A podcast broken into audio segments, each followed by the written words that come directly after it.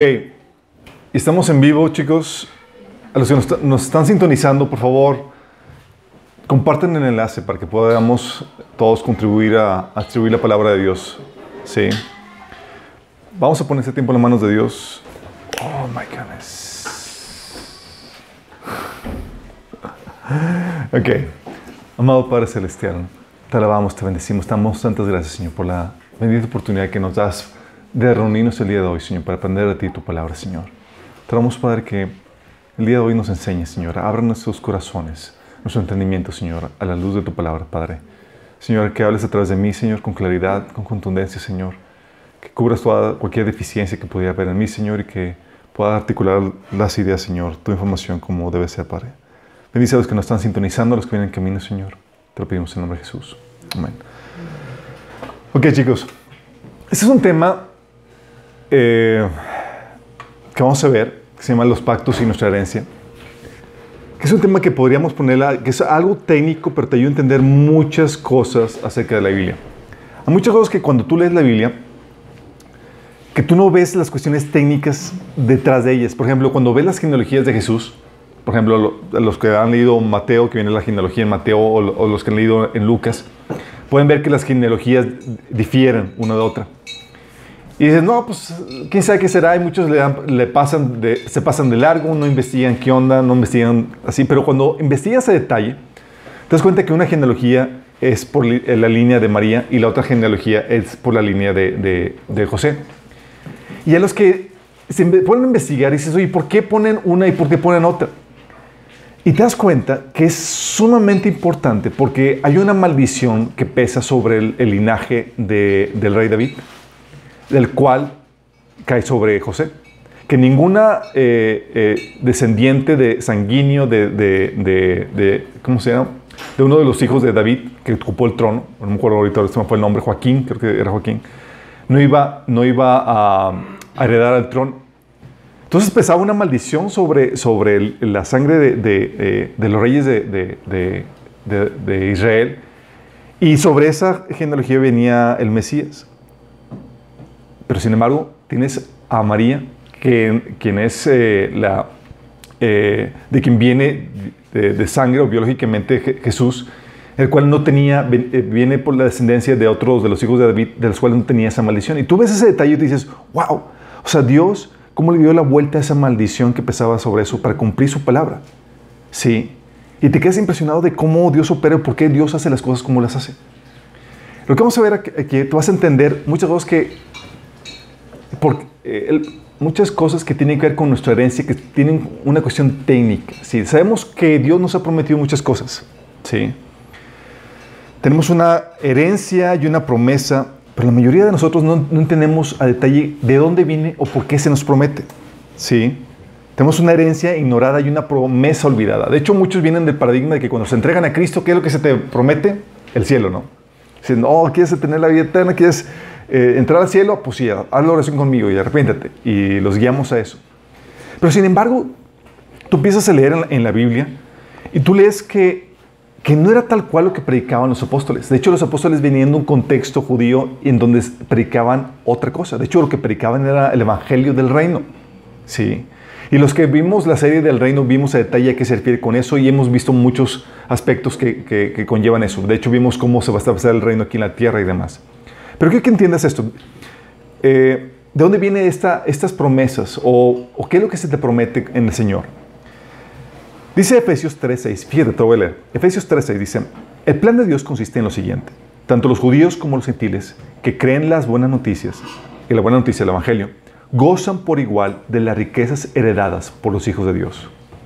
Fíjate que es. Aquí menciona de unas riquezas heredadas. Así como que hay riquezas, hay una herencia, Luego sigue, con eso. Ambos pueblos forman parte del mismo cuerpo y ambos disfrutan de las promesas de las bendiciones que pertenecen a Cristo Jesús. Promesas de las bendiciones que pertenecen a Cristo Jesús. Tú lees esto y dices, wow, qué chido. Pero si eres persona, de esas personas que se ponen a investigar y dices, ¿qué promesas? ¿Hay una herencia? ¿Qué, qué promesas pertenecen a Jesús que ahora son mías? La otra versión, la nueva versión internacional, lo pone de esta forma. Dice, los gentiles son, junto con Israel, beneficiarios de la misma herencia, miembros de un mismo cuerpo y participantes igual manera de la promesa en Cristo Jesús mediante el Evangelio.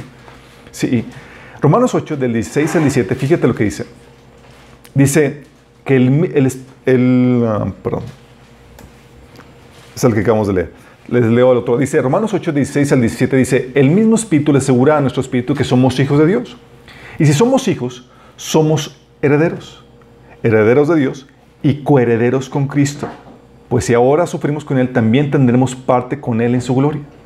Fíjate lo que dice. Dice que, que somos herederos y coherederos juntamente con Cristo. Entonces aquí está hablando de una herencia y de una promesa y la mayoría de la gente no sabe ni idea a qué se refiere con eso. ¿Qué promesa? ¿Qué herencia? ¿Cómo que, eres coheredero juntamente con Cristo? ¿Cristo es heredero de qué? Si te has a pensar en eso, dices, ok, somos herederos, coherederos juntamente con Cristo, y Cristo tiene una herencia, ¿qué, qué, va a, iba a heredar Cristo? Piénsenlo bíblicamente, piensa así como que, ok, ¿qué pasaje de la Biblia me... Sí, porque sabemos que, ok, el reino, iba a heredar el reino, vamos para allá, ¿sí? Un pasaje que, que eh, ahonda más en esto y que nos da una mayor eh, vislumbre o una mayor claridad en cuanto a la promesa heredada en Cristo. Fíjate lo que dice, es, es que somos herederos de la promesa dada a Abraham y a su descendencia. Fíjate lo que dice. Es Gálatas 3, del 14 al 29. Voy a también algunos versículos de intermedios. Dice Gálatas, versículo 14. Por medio de Cristo Jesús, la bendición prometida a Abraham llega a las naciones. La bendición que prometió Abraham y su descendencia llega a las naciones. Y para que por la fe recibiéramos el Espíritu según la promesa. Si sabes que hay varios pasajes en la Biblia donde se promete el Espíritu. Joel, que en los últimos tiempos de el Espíritu, o Jeremías, donde haría el pacto y pondré mi Espíritu en ellos y escribiré sus leyes en dentro. Bueno, es parte de la, de la promesa. Lo dice en el versículo 26, todos ustedes son hijos de Dios mediante la fe en Cristo Jesús. Porque todos los que han sido bautizados en Cristo se han revestido de, Cristo. Ya no hay judío ni griego, esclavo ni libre, hombre ni mujer, sino que todos ustedes son uno solo en Cristo Jesús. Y si ustedes pertenecen a Cristo, son la descendencia de Abraham y herederos según la promesa. Póytelas. O sea, por estar en Cristo, resulta que soy heredero de la promesa que Dios le dio a Abraham. Lo que estamos viendo aquí en Galatas. ¿Habías pensado esto? Oye, cuando lees el libro, cuando vas viendo Génesis y vas viendo el llamado Abraham y las promesas, tú dices, wow, este es, este, este esta es mi herencia. ¿Te has puesto a pensar en eso? ¿Verdad que no? Es como que, ah, qué chido para él, ¿no? Pero lo que está haciendo la Biblia es que te está metiendo ahí, diciendo, hey, tú eres, tú en Cristo eres miembro de, recibes parte de esta herencia.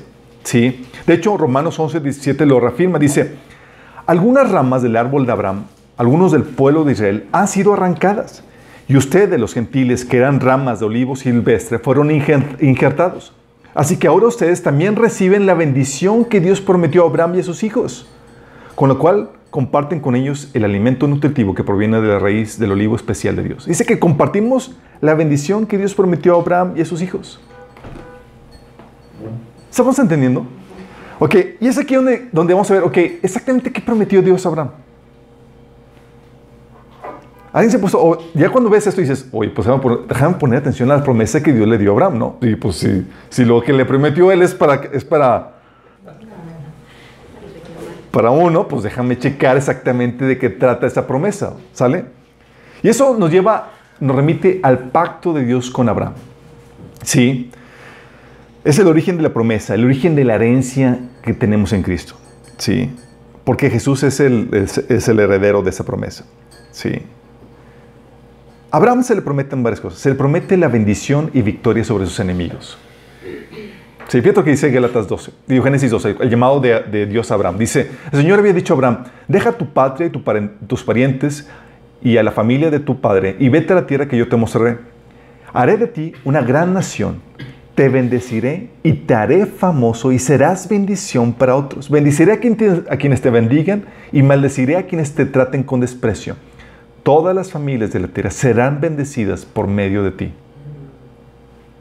¡Wow! O sea, la, la promesa de la bendición. Te voy a bendecir y por medio de ti voy a bendecir a todas las familias de la tierra.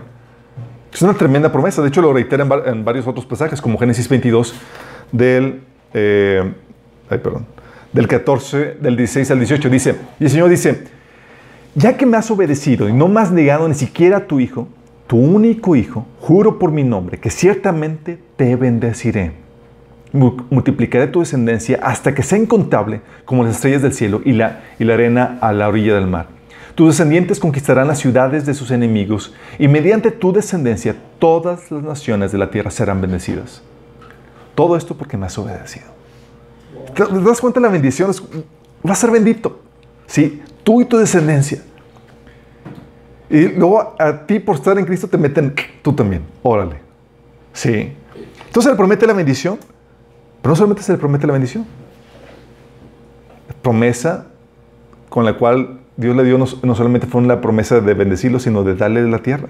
Génesis 12:7 dice, entonces el Señor se le apareció a Abraham y le dijo, daré esta tierra a tu descendencia. Y Abraham edificó un altar ahí y lo dedicó al Señor que se le había aparecido. De hecho, otro pasaje, Génesis 13, del 14 al 17, dice, después de que Lot se separó de Abraham, el Señor le dijo, Abraham, levanta la vista desde el lugar donde estás y mira hacia el norte y hacia el sur, hacia el este y hacia el oeste. Yo te daré a ti y a tu descendencia para siempre toda la tierra que abarca tu mirada. ¿Sí? Estás ahí batallando con que no tienes, no has comprado tu terranito, no sabes, no tienes una casa. Aquí va también para ti, ¿sí? Se multiplicará tu descendencia como el polvo de la tierra. Si alguien puede contar el polvo de la tierra, también podrá contar a tus descendientes. Ve y recorre el país a lo largo y ancho, porque a ti te lo daré. Qué tremendo, estaba ahí Abraham, no poseía nada y estaba ahí recorriendo la, la, la, tierra prometida. Y este, así como que ah, viene el extranjero y dice, Abraham, piensas que soy extranjero, pero la verdad es que soy el dueño de todo esto. sí. Génesis 15, del, del 7 al 21, también reitera esto. Dios dice, el Señor le dijo, yo soy el Padre, Dios Señor, que te sacó de Ur de los Calderos para darte esta tierra como posesión. Pero Abraham respondió, Señor, ¿cómo podré estar seguro de que realmente voy a poseerla?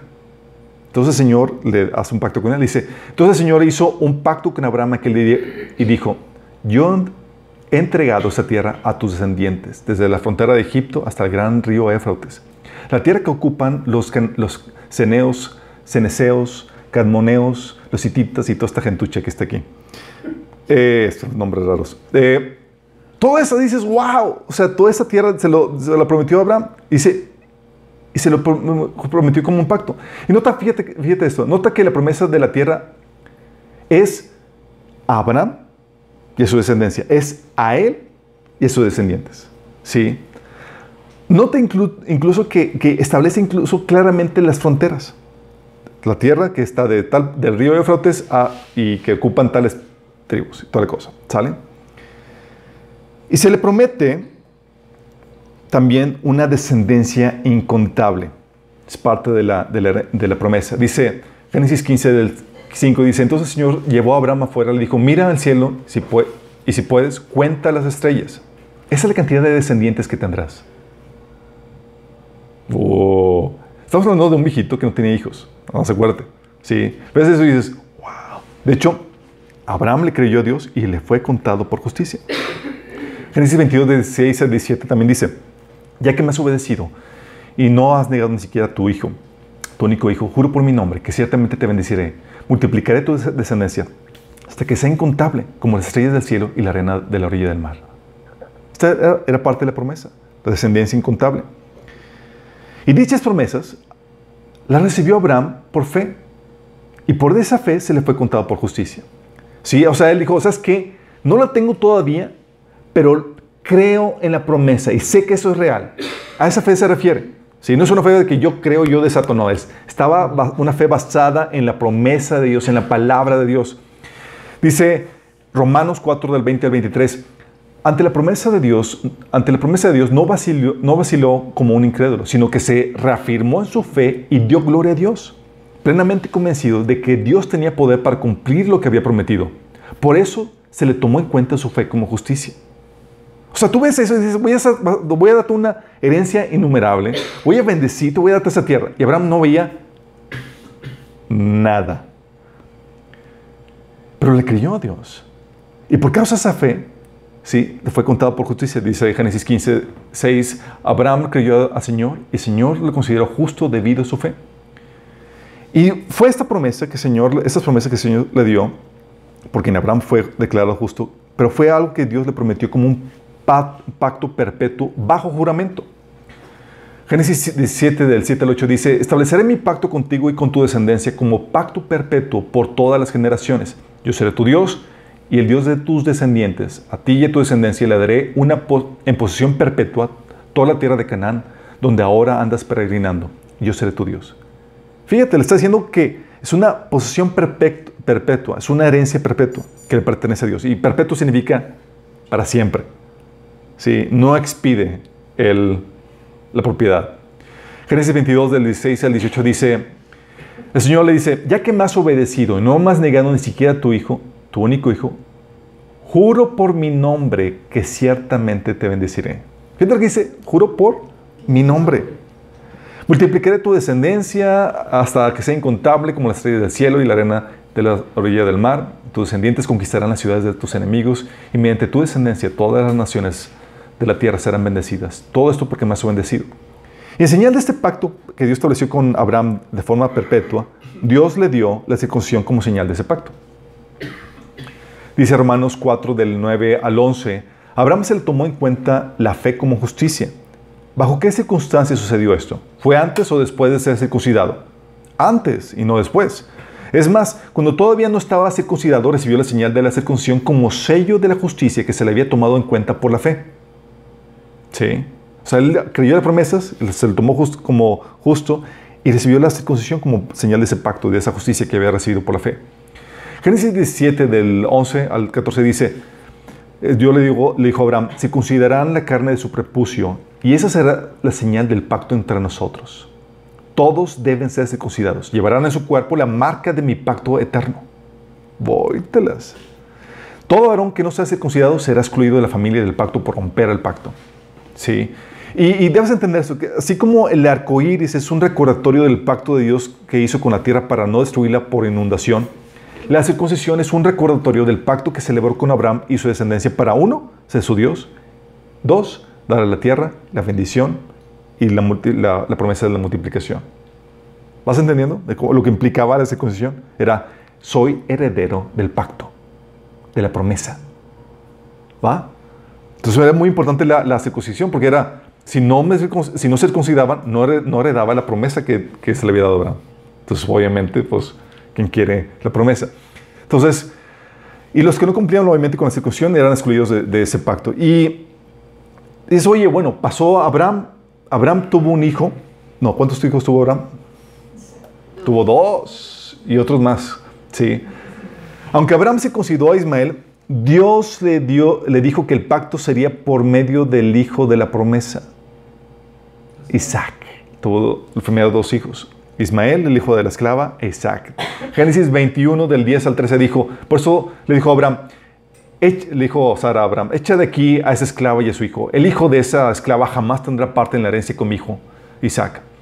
Este asunto angustió mucho a Abraham porque se trataba de su propio hijo. Pero Dios le dijo a Abraham, no te angusties por el muchacho ni por la esclava. Hazle caso a Sara, porque tu descendencia se establecerá por medio de Isaac.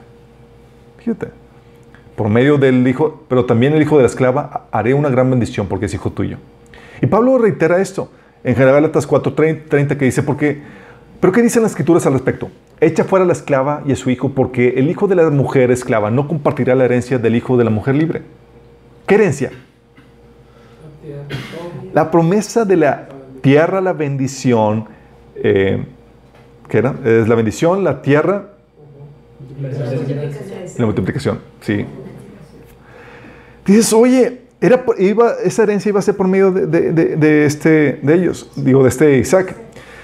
Y Dios lo confirmó directamente a Isaac. Dice Génesis 26, del 2 al 3. El Señor se le apareció a Isaac y le dijo, no desciendas a Egipto, sino haz lo que yo te digo. Vive aquí como extranjero en esa tierra y yo estaré contigo y te bendeciré. Yo con esas palabras confirmo que te daré a ti tierra, que te daré estas tierras a ti y a tu descendencia, tal como lo prometí solemnemente a Abraham tu padre. Haré que tus descendientes sean tan numerosos como la estrella de los cielos y, las, les daré todas estas tierras. Y mediante tu descendencia, todas las naciones de la tierra serán bendecidas. Fíjate cómo pasa, Dios ahí corroborando el pacto con Isaac. Esa es la herencia. La herencia era una promesa que Dios estaba dando que iban a heredar la tierra, la bendición y la multiplicación. ¿Sí? Y aunque, y ustedes saben que Isaac tuvo también dos hijos, Jacob y Esaú. Y aunque tuvo estos dos hijos, el pacto no pasó por Esaú, sino que pasó por medio de su hijo Jacob, que también es conocido como Israel. ¿Sí? Esto fue confirmado por, por Isaac, su padre. ¿Se acuerdan en Génesis 28, del 1 al 4, que le robó la bendición a su hermanito? Sí. Isaac llamó a Jacob y le bendijo y ordenó, no te cases con ninguna mujer de, de Canaán. Vete ahora mismo a Padán Aram, la casa de Betuel, tu abuelo materno, y cásate allá con una de las hijas de tu tío Labán. Que el Dios de Todopoderoso te bendiga y te haga fecundo y haga que salgan de ti numerosas naciones. Que también te dé a ti y a tu descendencia la bendición de Abraham para que puedan poseer esa tierra, ahora donde vives como extranjero, esa tierra que Dios le prometió a Abraham. ¿Te das cuenta cómo estaba pasando la, la estafeta a ti la bendición? ¿Sale? Y eso fue confirmado directamente por Dios a este Jacob. En el sueño el Señor estaba en el pie junto a él y le decía a Jacob, yo soy el Señor, el Dios de tu padre Abraham, de tu padre Isaac. A ti y a tu descendencia les daré la tierra sobre la que estás acostado. Tu descendencia será tan numerosa como el polvo de la tierra. Te extenderás del norte y sur, de oriente y occidente, y todas las familias de, de la tierra serán bendecidas por medio de ti y de tu descendencia. Yo estoy contigo te protegeré por donde quiera que vayas y traeré de vuelta esa tierra. No te abandonaré hasta cumplir todo lo que he prometido.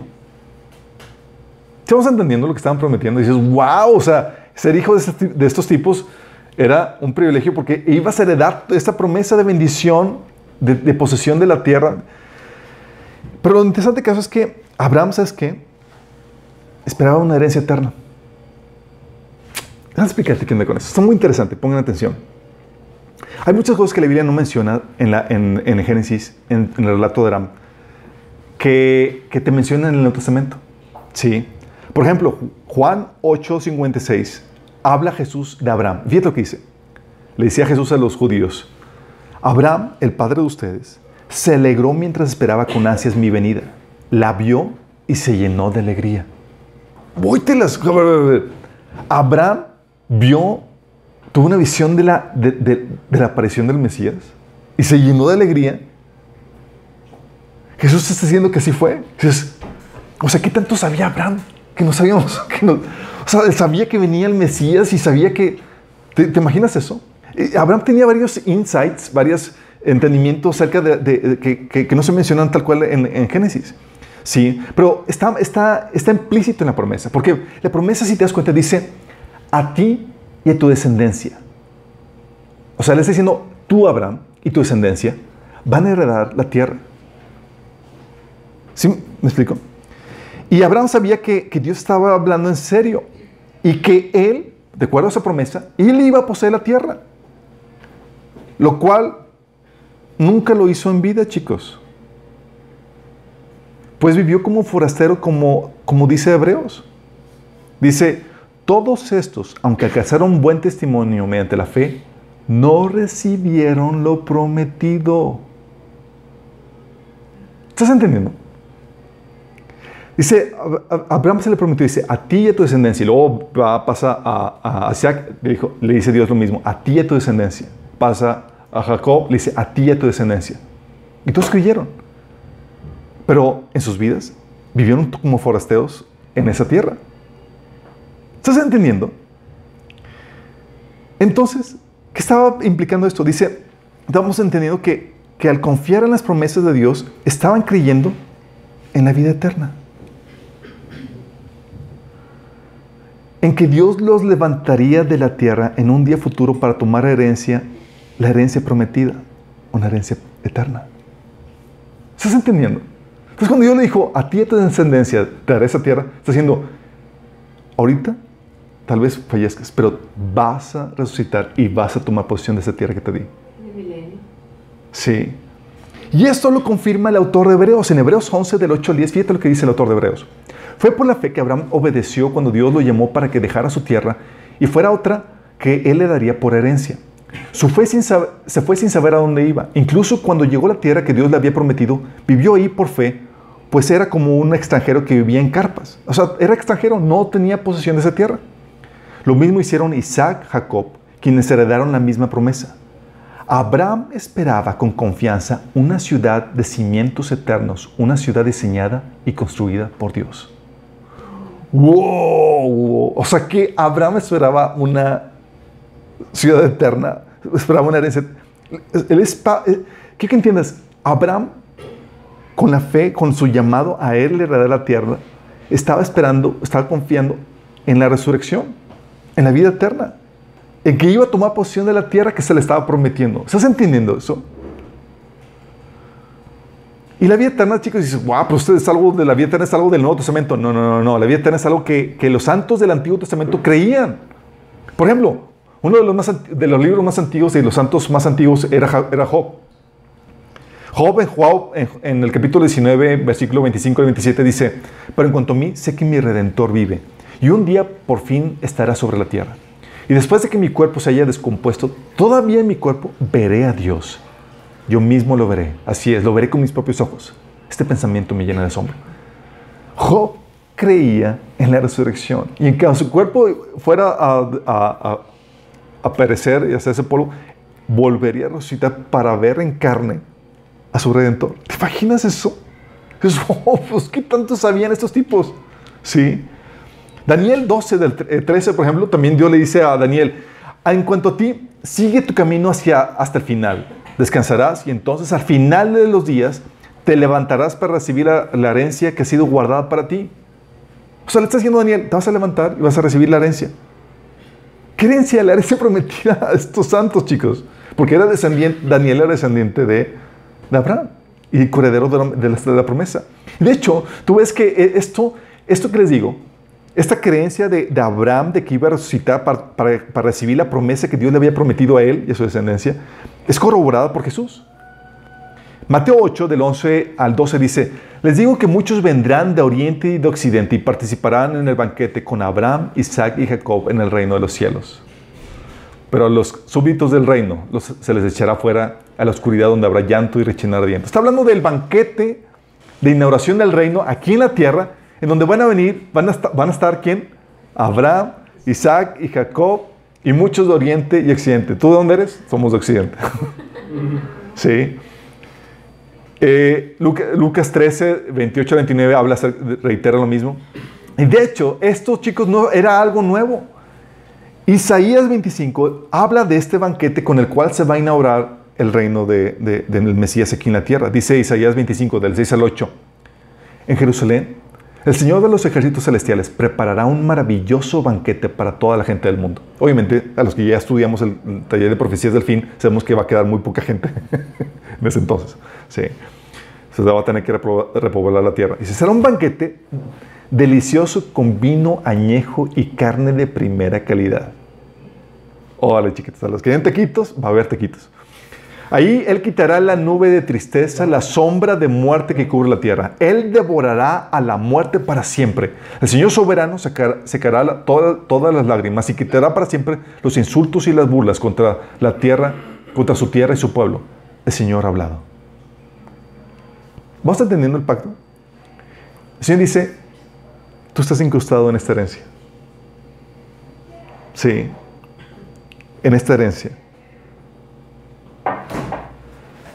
Pero no solamente está basada nuestra herencia, chicos, en el pacto abrámico. La herencia en Cristo Jesús también está basada en el pacto davínico. ¿Sí? ¿A qué se refiere con este pacto? El pacto de David se le promete que al linaje de David se le daría el reino de Israel. Y cuando dice que se le daría el reino de Israel, se le dice que él gobernaría sobre el pueblo de Israel. Él y su descendencia. O sea, ¿quién va a ocupar los cargos de gobierno? Serían él y sus descendientes. ¿Vamos? Dice 1 Crónicas 17, del 10 al 14. Dice, te anuncio además, es, es, es Dios hablando a David, te anuncio además que yo, el Señor, te edificaré una casa. Es Dios edificándole una casa a David. Cuando tu vida llegue a su final y vaya a reunirte con tus antepasados, yo pondré en el trono a uno de tus descendientes, a uno de tus hijos, y afirmaré su reino. Será él quien construya una casa en mi honor, y yo afirmaré su trono para siempre. Yo seré su padre, y él será mi hijo. Jamás le negaré mi amor como se lo negué a quien reinó antes que tú. Al contrario, para siempre lo estableceré en mi casa y en mi reino, y su trono será firme para siempre.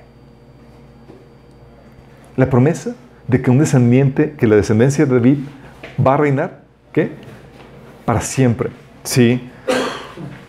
Y no solamente la promesa va, conlleva eh, el gobierno ¿sí? sobre Israel, sino que eh, la promesa también incluía que, el pacto incluía que Jerusalén sería la capital desde donde se ejercería dicho reino. Dice Salmo 122 del 3 al 5, dice, aquí en Jerusalén están los tronos donde se emiten los juicios y los tronos de, la dinastía de David. Esta total ubicación donde sería. ¿sí? De hecho, Mateo 5:35 dice Jesús que Jerusalén es la ciudad del gran rey. ¿Quién es el gran rey? Jesús. Sí. ¿Por qué, está, por qué Jesús?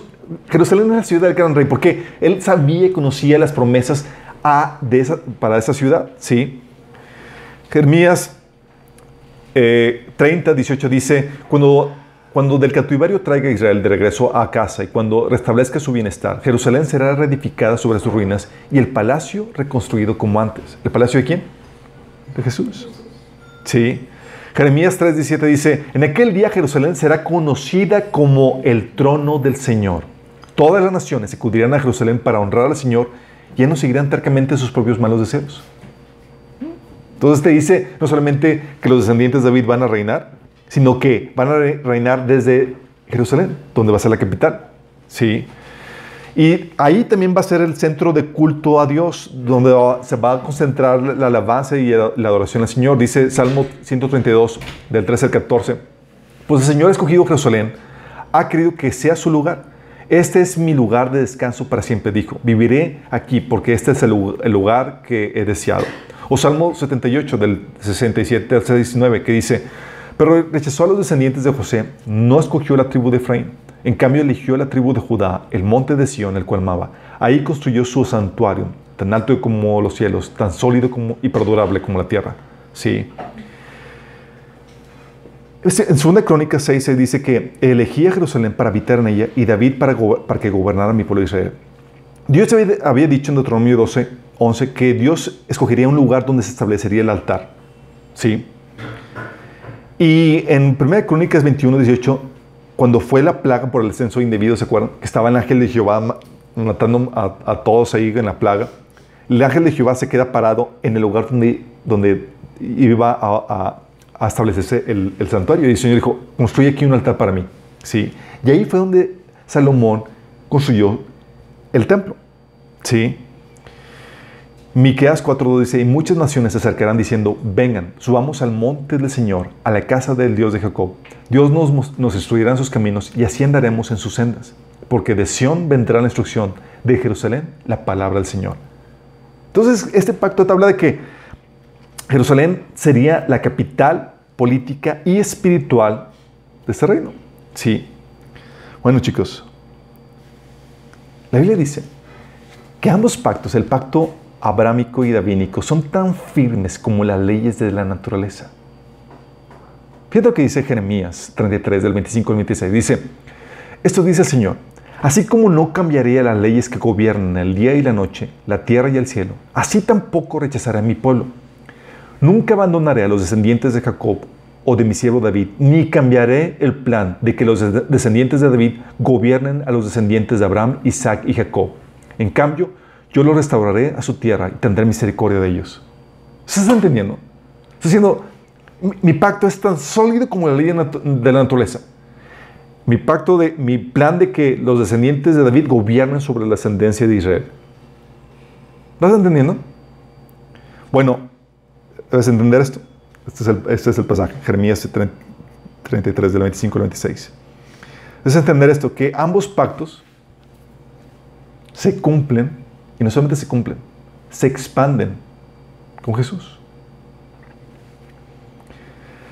Por el pacto con Abraham y su descendencia, Dios otorga a la nación de Israel la tierra prometida. ¿Sí?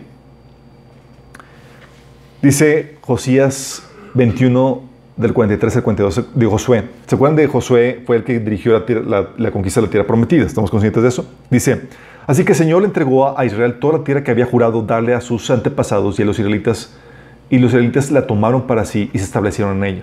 Y el Señor les dio descanso en todo el territorio, tal como se lo había prometido solemnemente a los antepasados de ellos. Ningún enemigo pudo hacerles frente porque el Señor los ayudó a conquistar a todos sus enemigos. Ni una sola de las buenas promesas que el Señor había hecho a la familia de Israel quedó sin cumplirse. Todo lo que él había dicho se hizo realidad. Por el pacto Abraham, ocuparon la tierra, la, tierra, la promesa. Pero ya te di el, insight de que Abraham todavía no estaba cobrando su, herencia. Ni, los, ni Isaac ni Jacob porque no estaban vivos. Sí. Pero por el pacto y también por el pacto de David vemos que Dios procuró que no faltara descendiente sobre el trono de Israel. Primera Reyes 9 del 4 al 5 dice, en cuanto a ti, si me sigues con integridad y rectitud como lo hizo tu padre David y, obedeces todos mis mandatos, decretos y ordenanzas, entonces estableceré tu dinastía en el trono de Israel para siempre.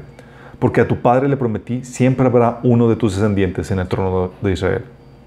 ¿Sí? Entonces por el pacto con Abraham, Dios le dio la, conquista de la tierra prometida a manos de, Josué. Por el pacto con, con David, Dios siempre procuraba que hubiera un descendiente de David tomando el trono.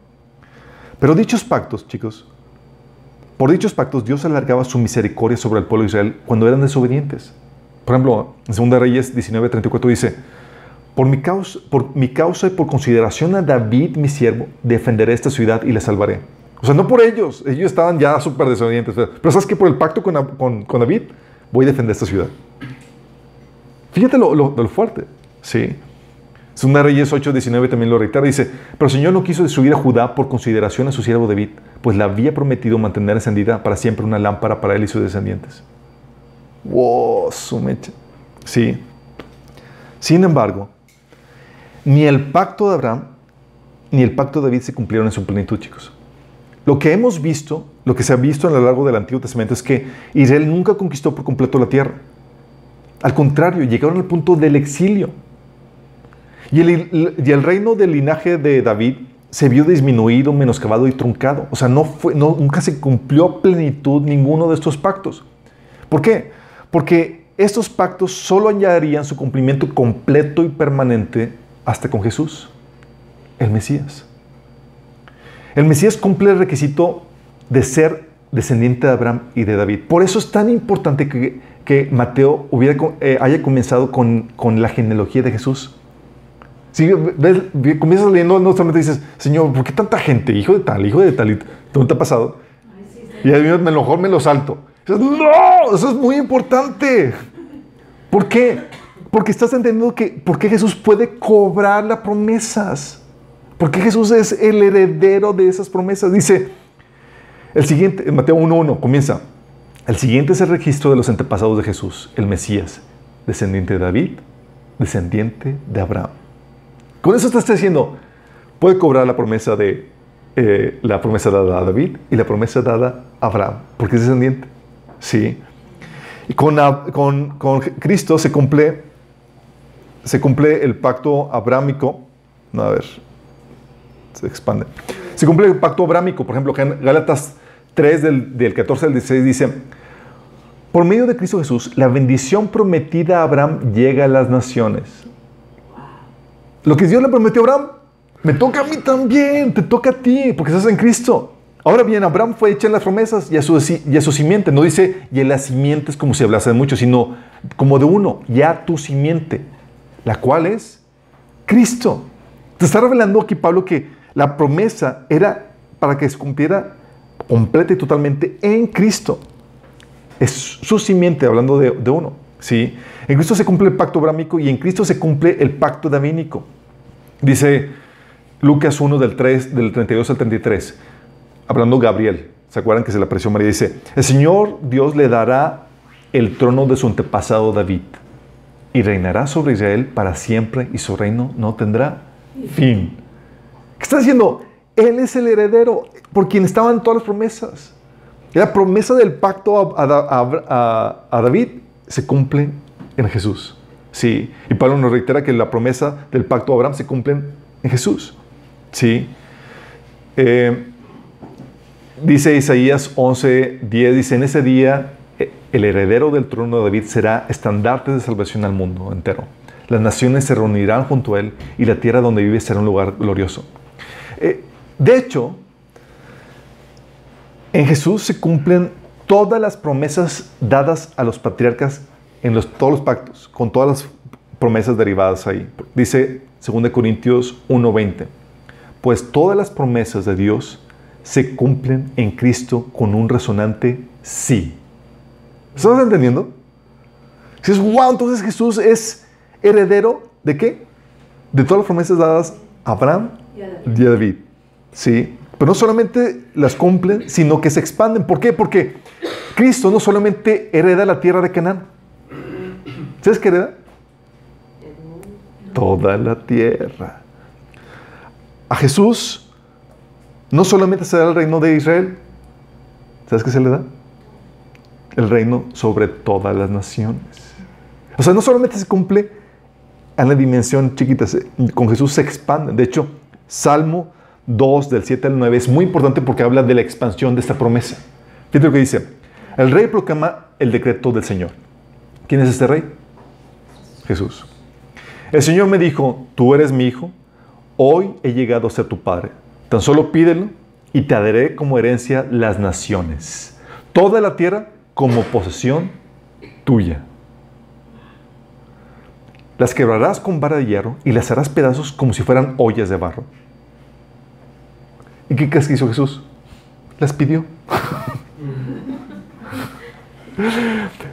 Por él lo dice el versículo 10. Ahora bien, ustedes reyes, actúen con sabiduría. Está hasta Jesús, aquí está Jesús hablando, amenazando a los reyes de la tierra. Ahora ustedes, ahora bien, ustedes reyes, actúen con sabiduría. Quedan advertidos ustedes gobernantes de la tierra. Sirvan al Señor con temor reverente y alégrense con temblor. Sométense al Hijo de Dios, no sea que se enoje y sean destruidos en plena actividad, porque su ira se enciende en un instante. En pocas palabras, sométete al rey Mesías. Sí, porque él hereda, por la promesa, por el pacto con, que Dios está haciendo directamente con Jesús, hereda no solamente Canaán, sino que todo el mundo. El gobierno de Israel, no solamente de Israel, sino de todas las naciones. ¿Sí vas entendiendo? Entonces, en este, en este pacto puedes ver que Dios establece directamente con los Mesías, puedes ver la, expansión de la, de, la, tierra, de que no es, esta expansión que Dios le da con, el Mesías de, poseer toda la tierra, no era para todo el pueblo de Israel. ¿A quién se le está prometiendo aquí específicamente? Al Mesías. La porción del pueblo de Israel ya estaba delimitada, del río Éfrates hasta y está muy delimitada. Aquí esta posición es solamente para el rey. Sí. Entonces, mientras que Israel, eh, como pueblo descendiente de Abraham, se le da la tierra de Canaán como posesión suya en perpetuidad, al Mesías se le da en perpetuidad el mundo entero. ¿Vamos entendiendo bien esto? Esta es parte de las promesas que hereda Jesús. Esto ya le había sido revelado a Abraham, pues Pablo dice en Romanos 4:13, en efecto, fue, no fue mediante la ley como Abraham y su descendencia recibieron la promesa de que él sería heredero del mundo por medio del Mesías, sino mediante la fe, la cual se le tomó como justicia. Y la Biblia, chicos, sí, entra, si algo hace la Biblia, es, algo que quiero que reviven la, la lectura de la Biblia, está llena de las gloriosas descripciones de bendición que implican estos pactos en el Mesías. Oye, ¿cómo va a ser la posición de la tierra? ¿Cómo va a ser el gobierno? ¿Cómo va a ser la gente? ¿Cómo va a ser el gobierno? ¿Cómo va a ser ese reino? Los detalles, la mayoría se encuentran en el Antiguo Testamento, chicos. Sí. Entonces tú lees el Antiguo Testamento y tú dices, wow, esto es para mí. Wow, soy heredero de esto. O sea, los detalles donde el, el león iba a habitar con el cordero, eh, los, niños iban a, a, jugar con las serpientes, donde iba a haber armonía, eh, restauración y armonía en la naturaleza, la justicia perpetua, donde iba a haber gran abundancia, riqueza material, donde el culto a Dios va a ser establecido en toda la tierra, donde va a haber victoria sobre la muerte, donde eh, se da perdón de pecados y un cambio de corazón en, en, la gente. O sea, todas esas cuestiones, esos detalles, esas descripciones son por estos pactos. Y la Biblia está llena de estas gloriosas descripciones. Déjame explicarte, para que entiendas esto. Ese es el reino esta visión del, gobierno del Mesías, con la, eh, eh, que, eh, cómo iba a ser su gobierno en la, tierra, la Biblia está plagada de, cómo, la descripción de cómo sería la gloriosa esperanza que tenemos en Cristo. Nada más imagínate, si ahorita la gente, por ejemplo, hacen files y hacen caravanas para viajar a Estados Unidos, porque esperan un mejor estilo de vida.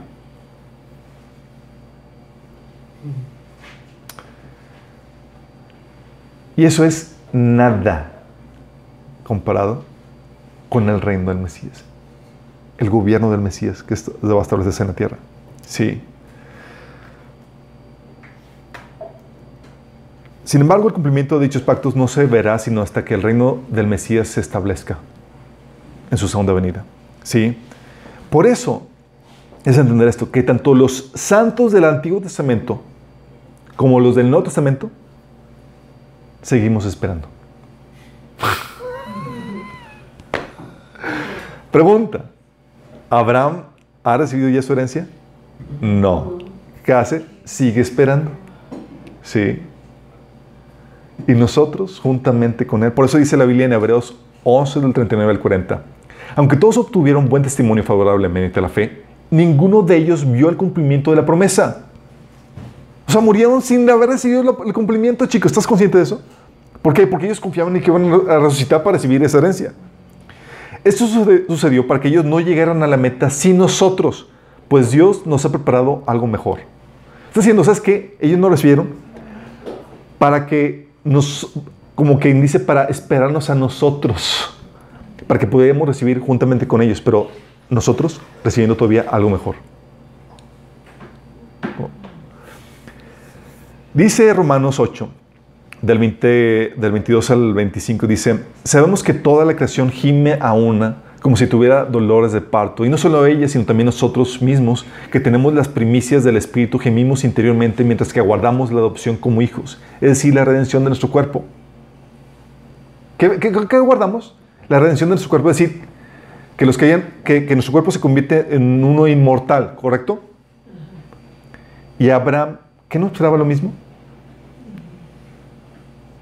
esperaba lo mismo. Él esperaba la ciudad eterna y él esperaba, él, a él se había prometido que iba a recibir en perpetuidad ese, ese, territorio. Y él lo recibió, siempre vivió como forasteo. Él esperaba la resurrección. ¿sí? Dice, porque con, a una, en una esperanza fuimos salvados, pero la esperanza que se ve, que se ve ya, no es esperanza. ¿Quién espera lo que ya tiene? Pero, se, pero si esperamos lo que todavía no tenemos, en la espera mostramos nuestra constancia. Es decir, al igual que ellos chicos que están esperando, nosotros fuimos llamados a esta misma esperanza, de aguantar así como que, ya Señor, ya, ya viene Señor, si estamos ahí Señor. sí, espérate, sí, espérate, sí. Este derecho, chicos, y este derecho de, de, tomar la de tomar de recibir la, herencia de, tomar posición de la tierra y del gobierno, este derecho que Jesús tiene, no se ha ejercido todavía. De hecho, Hebreos 2.8 dice, si Dios, puso, si Dios puso bajo él todas las cosas, entonces no hay nada que no le esté sujeto a Jesús. Ahora bien, es cierto que todavía no vemos que todo le esté sujeto. Pues sí, sabemos que se lo dio, ya se lo puso todo bajo, los, bajo el dominio de Jesús, pero todavía no vemos que todo está sujeto. ¿sí? Este derecho a la tierra y el gobierno, Jesús lo va a reclamar al final en su regreso. Apocalipsis 11:15 dice, tocó el séptimo ángel su trompeta y en el cielo resonaron fuertes voces que decían, el reino del mundo ha pasado a ser de nuestro Señor y de su Cristo y Él reinará por los siglos de los siglos. ¿Hasta cuándo? Hasta el final. Sí, hasta el final sucede que se toca la trompeta y Jesús toma posesión de que de la herencia prometida a Abraham y a David, extendida por el pacto dado a. ¿Vamos entendiendo? Sí. Entonces, nota cómo el Mesías toma posición no solamente de la tierra, sino de todas las naciones, con todas las personas. Por eso, toda la tierra se va a convertir en el reino de Dios. Y eso tiene tremendas implicaciones, porque significa que Jesús va a gobernar. No va a haber un lugar en la tierra donde Jesús no gobierne. Sí. Y eso es terrible porque Jesús va a ser una limpia. Por ejemplo, dice Mateo 13:41. El Hijo del Hombre enviará a sus ángeles y arrancará de su reino a todos los que pecan y hacen pecar. Dices, ah, pues bueno, va a gobernar sobre el pueblo de Israel nada más. Afuera vamos a poder pecar y hacer todo lo que queramos. No. El gobierno del Mesías va a abarcar ¿qué? Toda la tierra. Y cuando habla que va a quitar de su reino, significa que te va a quitar la vida. ¿Sí?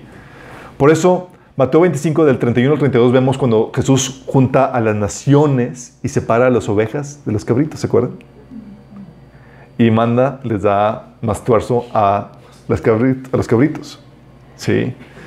Ese es, hasta ahí ves cuando se consume y se reciben los pactos prometidos a Abraham y a David extendidos por los pactos dados al Mesías. ¿Sí te das cuenta? Ahora vas entendiendo la promesa que tenemos. Bueno, la iglesia, por ser cuerpo de Cristo, participa de dicha bendición. Somos cuerpo de Cristo, si saben, ¿verdad? Dice 1 Corintios 12, 12. Porque así como el cuerpo es uno y tiene muchos miembros, pero todos los miembros del, pero todos los miembros eh, del cuerpo, siendo muchos, son un solo cuerpo, así también Cristo. O sea, Cristo no es una persona, sino es una comunidad de personas. Qué fuerte. Por eso Efesios 5:23 dice que Cristo es cabeza de la iglesia, la cual es su cuerpo y Él es su Salvador. Cuando tú ya ves lo que implica esto, chico, tú te emocionas al leer esto. Porque significa que lo que Jesús hereda, tú heredas. O sea, estamos casados con Cristo en bienes mancomunados. ¿Vamos? Sí. Al formar parte de Cristo, eh, somos partícipes de las promesas dadas a Abraham, a David y a Cristo mismo. Sí. Fíjate lo que dice. Dice Gálatas 3 del 14 al 29, dice, por medio de Cristo Jesús, la bendición prometida a Abraham llega a las naciones para que por la fe recibiéramos el Espíritu según la promesa. Fíjate, la, la, bendición prometida a Abraham llega a las naciones, eso somos nosotros. Dice, todos ustedes son hijos de Dios mediante la fe en Cristo Jesús, porque todos los que han sido bautizados en Cristo se han revestido de Cristo. Ya no hay judío, ni griego, ni esclavo, ni libre, hombre, ni mujer, sino que todos ustedes son uno solo en Cristo Jesús. Y si ustedes pertenecen a Cristo, son de la descendencia de Abraham y herederos según la promesa. Pero ustedes en Cristo no solamente eres heredero, descendiente de Abraham, ¿sabes de quién eres descendiente también? De David. De David. Sí. Al ser revestidos de Cristo, no solamente somos descendientes de Abraham, también lo somos de David, tal como lo es Cristo. Nos volvemos en una extensión de Él. Entonces, por ser descendientes, por ser, estar unidos en Cristo, por el pacto abrámico, los creyentes, a nosotros se nos promete la tierra y la bendición. Romanos 4:13 dice, en efecto, no, no fue mediante la ley como Abraham y su descendencia recibieron la promesa de que él sería heredero del mundo, sino mediante la fe, la cual se le tomó en cuenta como justicia. Estaban esperando heredar la tierra, chicos. De hecho, en Mateo, en los primeros capítulos, lo primero que hace Jesús, ¿sabes qué te promete? No te promete el cielo, ¿sabes qué te promete? La tierra. Dice, dichosos los humildes o los mansos, porque recibirán la tierra como herencia, heredad.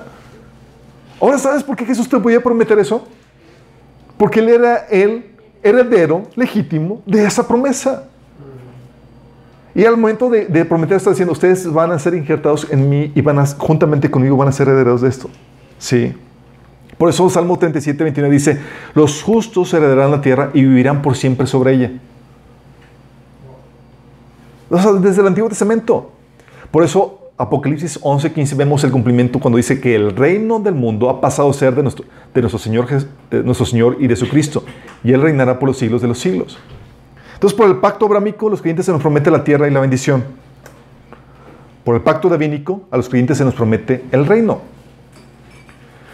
Fíjate, Jeremías 33, 26 nos enseña que, que el Señor prometió que los descendientes de David reinarían. Dice, nunca abandonaré a los descendientes de Jacob o de mi siervo David, ni cambiaré el plan de que los descendientes de David gobiernen a los descendientes de Abraham, Isaac y Jacob. ¿Quiénes van a gobernar sobre, sobre el pueblo de Israel? Los descendientes de David. Y sin embargo, Jesús le dice a los discípulos, no sé si sepan, pero los discípulos eran de diferentes tribus, no eran de la tribu Judá. ¿Sí? Le dice a los, a los, a los discípulos, dice en Lucas 22, 28, 30. Ahora bien ustedes, los que han estado siempre a mi lado en mis pruebas, por eso yo mismo les concedo un reino, así como el padre, mi Padre me lo concedió a mí, para que coman y beban en mi mesa, en mi reino, y se sienten en tronos para juzgar las doce tribus de Israel. Eh, el discípulo ahí consciente de, la promesa del Señor, pero ¿cómo es posible si la promesa de gobernar sobre el pueblo de Israel solamente fue dada a los descendientes de David? Dice, porque tú, al estar en mí, y eres parte de mi cuerpo. Sí. Aunque los creyentes son de diferentes tribus y naciones, se nos promete el reino porque estamos en Cristo y somos descendientes no solamente de Abraham, sino de David. ¿Vamos entendiendo? Por eso, lo que se le promete al Mesías, chicos, toda promesa que tú ves al Mesías es también para ti. Por ejemplo, al Mesías se le prometió el reino sobre las naciones. Dice Salmo 2 del 8 9, pídeme y como herencia te entregaré las naciones, tuyos serán los confines de la tierra, los gobernarás con puño de hierro, los harás pedazos como vasijas de barro. ¿Es promesa para quién? El Mesías. Y Jesús te dice, eh, esto también es para ti. La iglesia también eh, va a ser partícipe de esto. Apocalipsis 2 del 26, 26 a 28 dice, el que salga vencedor y cumpla mi voluntad, le daré autoridad sobre, sobre las naciones. La misma promesa para ti. Así como yo lo he recibido de mi Padre. Y Él las gobernará con puño de hierro y les hará pedazos como vasijas de barro. La promesa dada al Mesías, prometida a nosotros. ¿Por qué?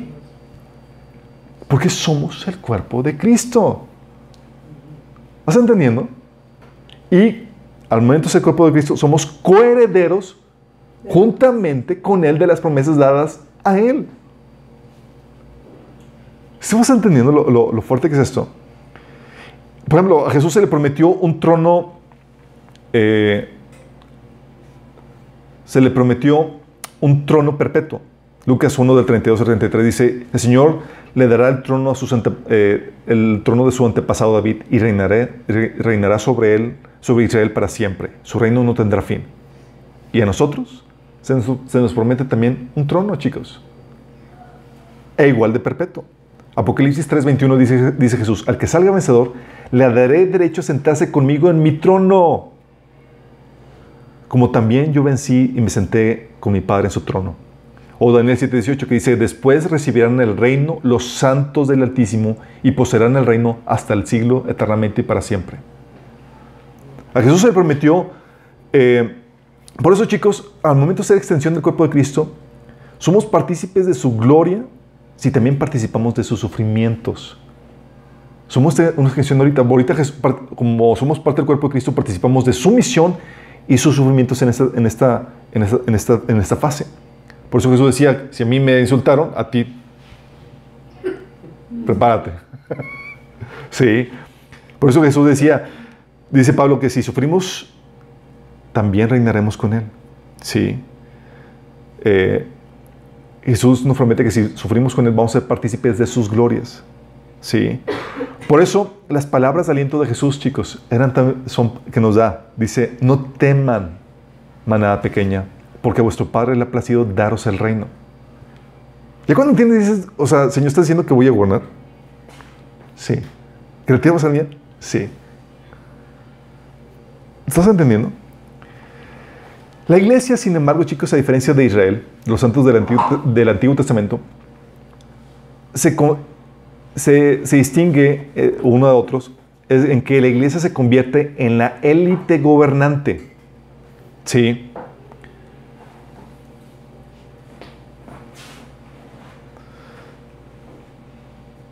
Se convierte en la, élite, en la élite gobernante. ¿Por qué? Porque por el pacto abrámico cumplido en Jesús heredamos la tierra y sus bendiciones. ¿Estamos conscientes? La nación de Israel hereda una parte, Cristo y su iglesia, todo el mundo. ¿Vamos viendo? Y de hecho, aún más. Porque a Jesús no solamente se le dio autoridad sobre la tierra, sobre todo el mundo. ¿Sabes sobre qué se le dio autoridad a Jesús? Sobre todo los tierra y Se le dio autoridad en el cielo. Y en la tierra. O sea, no solamente abarca este mundo, sino toda la creación de Dios. Por eso Pablo decía, ¿qué acaso no saben que vamos a juzgar a los ángeles? Es En la torre, eso, por eso dice la Biblia que cosas que ojo no vio, ni oído yo, ni han subido al corazón del hombre, son las que ha preparado a los que le aman. Es en la torre. O sea, no solamente me quedo con mi territorio chiquito de, de Israel, no, es todo el mundo, no solamente el mundo, toda la creación de Dios. Y nos pone por encima, incluso de los ángeles, como parte del cuerpo de Cristo, al punto de que dice que vamos a juz- juzgar a los ángeles. ¿Estás entendiendo lo fuerte que es esto? Por el pacto davínico cumplido en Jesús, heredamos el gobierno, no solo sobre, este, sobre Israel, sino sobre todas las naciones del mundo y sobre los ángeles. O sea, heredamos no solamente la tierra, sino el cielo. Heredamos el mundo, digo, gobernamos no solamente sobre las naciones, sino también sobre los ángeles. ¿Estás entendiendo? En la torre. Por eso Jesús decía, de cierto, de cierto digo, que entre los que nacen de mujer no se ha levantado otro mayor que Juan el Bautista. ¿Se acuerdan que habíamos visto eso? Dices, oye, de todos los personajes del Antiguo Testamento no hay ninguno más grande que Juan el Bautista. Y lo dice Jesús, pero el más pequeño del reino de los cielos es mayor que él. Está hablando de los que son parte de la iglesia. ¿Ahora entiendes por qué? Porque la herencia que nos ha tocado a nosotros es beyond. Supera todas las expectativas. Ahora entiendes por qué en Jesús somos, somos hechos un pueblo de reyes y sacerdotes. Apocalipsis 1 del 5 al 6 dice, el que nos amó y nos, lavó de de entre nuestros pecados, de nuestros pecados con su sangre, nos hizo reyes y sacerdotes para Dios, su Padre, al ser la gloria y el imperio por los siglos de los siglos. Apocalipsis 5 del 9 al 10 que dice, digno eres de tomar el libro y de abrir sus sellos, porque tú fuiste inmolado y con tu sangre nos has redimido para Dios de todo el linaje, lengua, pueblo y nación, y nos has hecho para nuestro Dios reyes y sacerdotes, y reinaremos sobre la tierra. ¿Por qué? Porque somos los representantes de Dios que establecerán el gobierno de Dios sobre la tierra y sobre el universo en unión con Cristo. ¿Sí estamos entendiendo? Y esta esperanza, chicos, viene en diferentes niveles. La esperanza de la iglesia es la misma que la de los santos del Antiguo Testamento. La misma. Esperaban la tierra, la bendición y el gobierno del mundo. Y así como Abraham estaba de forastero, mientras que estaban los pobladores, o sea, me imagino Abraham como que y decían, no, ustedes ya no van a durar aquí, pronto se van a, van a, van a marchar porque voy aquí a gobernar de aquí. Lo mismo pasa con nosotros, chicos. Ahorita estamos di- dispersos entre todas las naciones de la tierra como forasteros, pero en realidad somos los dueños. Dices, ahorita gobiernas, así igual que Abraham, así estoy yo. Sí, estamos aquí como forasteros hasta que llegue el tiempo de poseer la tierra. ¿Estás, estás entendiendo? O sea, por estar en Cristo, entonces participamos de las promesas dadas a Abraham y a su descendencia. Por estar en Cristo participamos de las promesas dadas a David y a su descendencia. Por estar en Cristo participamos de todas las promesas dadas al pueblo de Israel, pero en diferente nivel. Esto quiere decir que los pactos y promesas de Dios con el pueblo de Israel no se han roto, chicos. Quiero que entiendas esto. No se han roto. Ni se han anulado, ni reemplazado. Al contrario, siguen firmes. La iglesia solo vino a incorporarse a ellos, tomando un lugar de preeminencia en ellos. La iglesia entonces no, sus- no sustituye al pueblo Israel, no, sino que se incluye en un pequeño subgrupo dentro de la nación de Israel. Sí. Entonces, al leer la Biblia, puedes gozarte con las promesas dadas a Abraham, a David, a la nación de Israel, al mismo Mesías, porque son tuyas como herencia. Tú lees la Biblia y dices, todo lo que falta en el Antiguo Testamento por cumplir, dices, wow, soy aquí. Soy los que van a recibir aquí la tajada. Sí. Por eso, eso, eso esto lo sabía muy bien la iglesia de, de, primitiva, chicos. Sí. Pablo les había, les, había, explicado a la iglesia que ellos iban a gobernar, que ellos iban a recibir como herencia todo. De hecho, Pablo decía en tono sarcástico eh, eh, en varios pasajes, dando quechetadas con guante blanco de que, hey, sosíguense todos de ustedes. Dice 1 Corintios 3 del 21 al 23. Así que no se jacten de, seguir a un líder humano en particular, pues a ustedes les pertenece todo. Son los herederos de la creación de Dios. Dice Pablo, Apolos, el mundo, la vida, la muerte, el presente, el futuro, todo les pertenece a ustedes. Y ustedes pertenecen a Cristo y Cristo pertenece a Dios. Sí.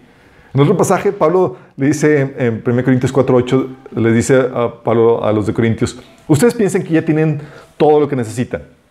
Creen que ya son ricos. Hasta han comenzado a reinar sin nosotros en el reino de Dios. O sea, está dándole como que ya se nos adelantaron, chicos. yo desearía que en verdad ya estuvieran reinando porque entonces nosotros estaríamos reinando con ustedes.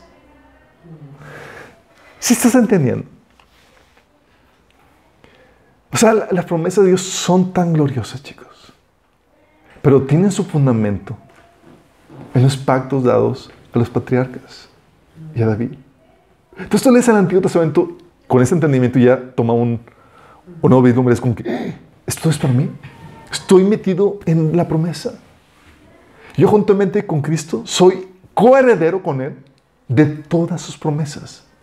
Que Él va a reinar, yo con Él. Que Él recibe autoridad, yo juntamente con Él soy su cuerpo. Por eso cuando tú lees el Antiguo Testamento debes de, gozarte con todas las promesas dadas, porque es tu herencia. La Biblia, chicos, es una descripción de toda esa gloriosa herencia que Dios ha preparado para ti. Y vamos a recibir la herencia aquí en esa tierra por mil años. Y luego nos mudamos de casa, chicos. Sí. Vamos a mejorar, pero con la misma Sí. ¿Vamos entendiendo? Entonces Israel, ¿qué, Israel va a recibir la herencia, va a recibir la tierra de Israel, pero su parte que le toca. Sí, nosotros el mundo entero. Sí, Israel va a disfrutar de, de, de todas las, riquezas, el, trabajo y todo lo que pueda hacer nosotros. Nosotros vamos a estar gobernando como la élite del gobierno que va a estar gobernando sobre toda la tierra. Sí. ¿Vamos entendiendo? Somos, somos coherederos juntamente con Cristo. Entonces ahora cuando ves y dices, ves en el Nuevo Testamento que la promesa dada a nosotros, las promesas en Dios y la herencia, ya sabes a qué se refiere. ¿Sí? Pero tenemos que entender entonces cómo, cómo está eso por cumplirse y qué papel tiene el pueblo de Israel. Y eso vamos a hablar el siguiente sábado. ¿Sale? Porque las promesas dadas al pueblo de Israel se van a cumplir. ¿Sí? Pero es necesario que tú entendieras qué Señor te prometió, qué herencia tienes. Porque por causa de esa herencia, chicos, los cristianos en la iglesia primitiva daban todo. Sí, y se gozaban cuando se despojaban y toda la cosa. Y dices, wow, comparado con la promesa que tengo en Dios, nada lo iguala. Sí. Pero cuando pierdes de vista eso, tú lees esos pasajes con, ah, si somos corredores con Cristo. Ah, pues chido, suena muy bien, muy espiritual hoy y toda la cosa. Pero no sabes ni siquiera ni qué onda. Le das que sepas. Sí, que te puedas gozar la promesa. Sí. Y es lo que Dios quiere para ti. Y más porque estamos a punto de ver el cumplimiento de esto. Dios quiere que tengas en mente la promesa, porque eso te va a ayudar a, sobrellevar las dificultades en esta etapa de la vida. Sí. Por eso dice Pablo, mira, el que llora, como que si no llorara. El que disfruta, como si no disfrutara. Sí, porque esto ya está por acabarse. Nuestra verdadera vida apenas va a comenzar. Por eso le decía a los ricos, hey, que los ricos hagan, hagan puntos. 1 Timoteo 6, ah, que que hagan con sus riquezas, que acumulen para, para lo que va a ser la verdadera vida. Porque de qué va a terminar tu herencia, todo, eh, cuánto se te va a dar a ti, qué gobierno y toda la cosa va a depender de lo que estemos dispuestos a sacrificar en este tiempo. Sí. Vamos a revisar eso. En la medida en que tú hayas estado dispuesto a sacrificar, a invertir, a trabajar para el Señor. Por eso con ahínco trabajamos con el Señor. Por eso dice Pablo en 1 Corintios 15 que por eso el trabajo que haces en el Señor no es en vano por eso el esfuerzo, el desgaste no es en vano. Sí. Y nuestra esperanza no es para este tiempo, es para lo que viene. Y la idea, todo el concepto que el Señor te marca en el Nuevo Testamento es invierte tu vida ahorita para obtener una mejor herencia, una mejor resurrección cuando venga a todo esto. Porque cuando estamos sentados en, el, banquete con los grandes, tú estés pegadito con los grandes, no estás así como que ya fundado, así como que la mesita para los niños. Queremos estar ahí. Que donde te llamen a hacer las juntas de trabajo de equipo, que no te digan, ah, tú no. Sí. Tú quieres ser ese petit comité. ¿Sale, chicos? ¿Oramos? Dando gracias a Dios. Amado Padre Celestial, Señor, te damos tantas gracias porque tú nos has hecho partícipes de estas gloriosas promesas, Señor. Señor, y aún no llegamos a, a dimensionar los detalles y lo glorioso que va a ser todo esto, Señor. Pero damos gracias porque en Cristo Jesús tenemos, somos copartícipes, correderos juntamente con Él de todas las gloriosas promesas que tú has dado a tu pueblo santo, Señor, que tú has dado al Mesías. Señor, gracias porque ¿qué hicimos nosotros para merecer todo esto, Señor? No hemos hecho nada, Señor. Señor, y, y aún así tú prometes darnos recompensas y darnos posición, estatus, gloria, Señor, en base a los esfuerzos tan, tan pequeños que hacemos aquí, Señor, por ti. Oh, Señor, que podamos tener la visión en las cosas eternas, Señor, en esa recompensa, Señor. Que podamos gozarnos al leer la Biblia, Señor, de todo lo que tú has prometido, Señor.